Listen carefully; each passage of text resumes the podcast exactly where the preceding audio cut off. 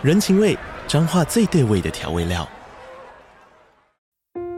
人，你在这端，我在那端，各自忙碌又相互牵挂。情，街角的吵杂声传递温暖与思念。味，是从每一个转角飘出的乡愁。这里是彰化县政府 Pocket 节目《彰化早咖》，我是主持人内克。从彰化大小事各具特色到旅游攻略，透过轻松有趣的访谈，带着大家走进最在地的早咖。准备好了吗？彰化的故事，我们说给你听。以上为彰化县政府广告。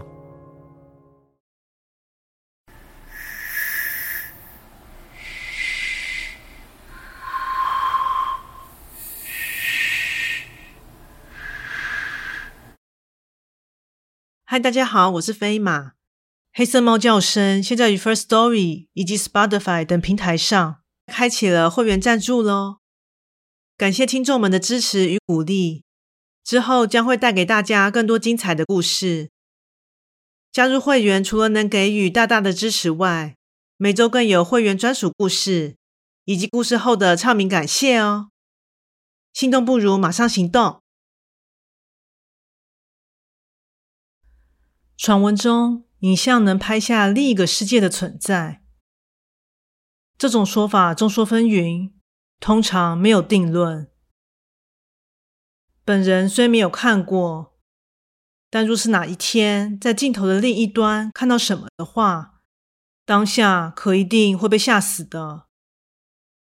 那么，现在就来说说这样的一则故事——怪谈故事。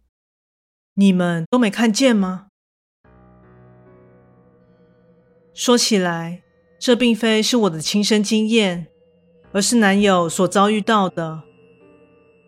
我是个没有体质的人，其实也不知道为什么会看见。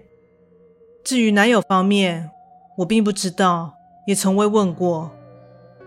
但这次的经验让我既害怕又想翻白眼。当然。这是对男友和其朋友们的白目反应感到无奈。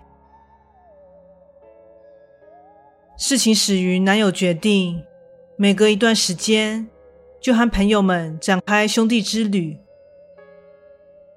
虽然一开始对他的动机有所怀疑，但在几次的验证后，便意识到就是几个志同道合的大男孩一起出去找乐子。顺便聊聊一些男人间的话题，加上若是途中要与他视讯通话，也都会很干脆的被接起，不会有找不到人的情况。于是之后就对男友这样的活动乐见其成，毕竟彼此都应该有自己的生活和社交圈的。而这次的廉价后段，在和我结束一场小旅行后。他便紧接着要和朋友们前往邻镇，去观赏一场赛车比赛。由于结束时间较晚，所以将会在当地住宿一天。由于我和男友算是蛮信任对方的，也不会限制彼此的自由，于是，在吩咐他小心安全后，在出发当天清晨，便目送他坐上朋友所开的车。离去了。接下来，我约了朋友一同早午餐，然后又回了趟父母家。大约在傍晚接近晚上，我回到了住处。接下来便打开了电视，继续追着之前没看完的美剧。在大概接近晚上十二点，男友打来了视讯电话。当下便接了起来。喂，你在干嘛？男友问。没什么，就追追剧啊。你们到民宿了？这次他们一行人租了一间民宿，屋子乍看下还算蛮大的。光是男友的房间就有两张单人床，除此之外，外面还有一个露台。但就在他的手机照到露台时，我仿佛看见了一个人影。A 在外面吹风啊。他的朋友中，A 和他最好，通常也会和他住同一个空间，所以当下便顺口问了一下。没有啊，他在浴室洗澡诶。怎样？要我把浴室门打开给你确认吗？男友说着，手机也顺势照向露台，那里果真没有半个人。好吧，是我看错了。话说，哪个男友会让女友看哥们的裸体啊？接着。我便和男友斗起了嘴。过了没多久，A 便走了出来，当然是衣着整齐的状态。我先是和对方打了声招呼，接着也不免的开始闹腾起来。男友与 A 一直表现出异常亲密的样子，这让我感到好气又好笑。就当已经被这两个人闹到不知道该说什么时，突然借由男友的镜头，我看见一个白色人影自打开的厕所门中冲出来，并像风一样瞬间跑出了房间。喂，你们的厕所里刚刚跑出来一个东西耶！我惊恐地说道。什么？喂，哎，你的小弟忘在厕所里喽？男友依旧开着玩笑，因为他俩当时是背着厕所的，所以什么都没有看到。哪有？应该是房东之类的吧？刚刚正和他一起洗澡嘞！天哪，他们居然还有心情开玩笑！接着，我便要求男友出去看看，或是问问其他人有没有看到什么异常。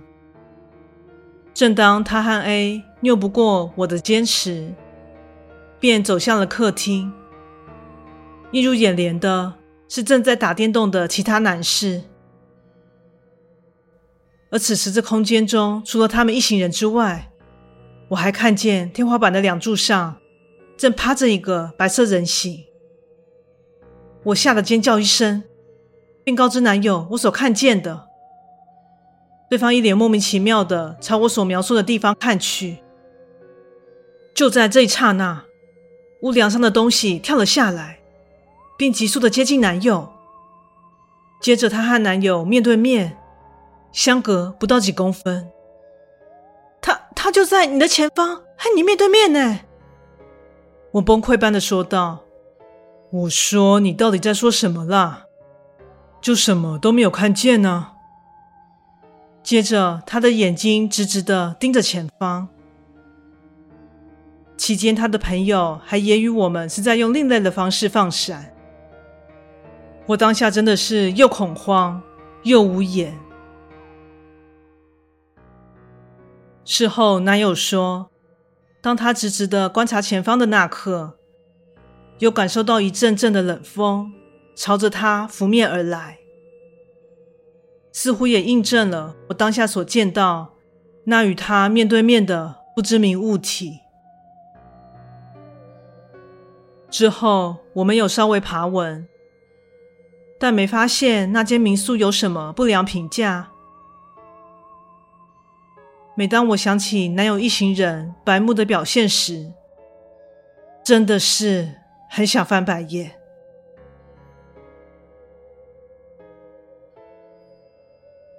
故事说完喽，感谢你的收听，诚挚欢迎订阅我的频道。若身边有喜欢悬疑惊悚类故事的朋友，也欢迎将本频道推荐给他们。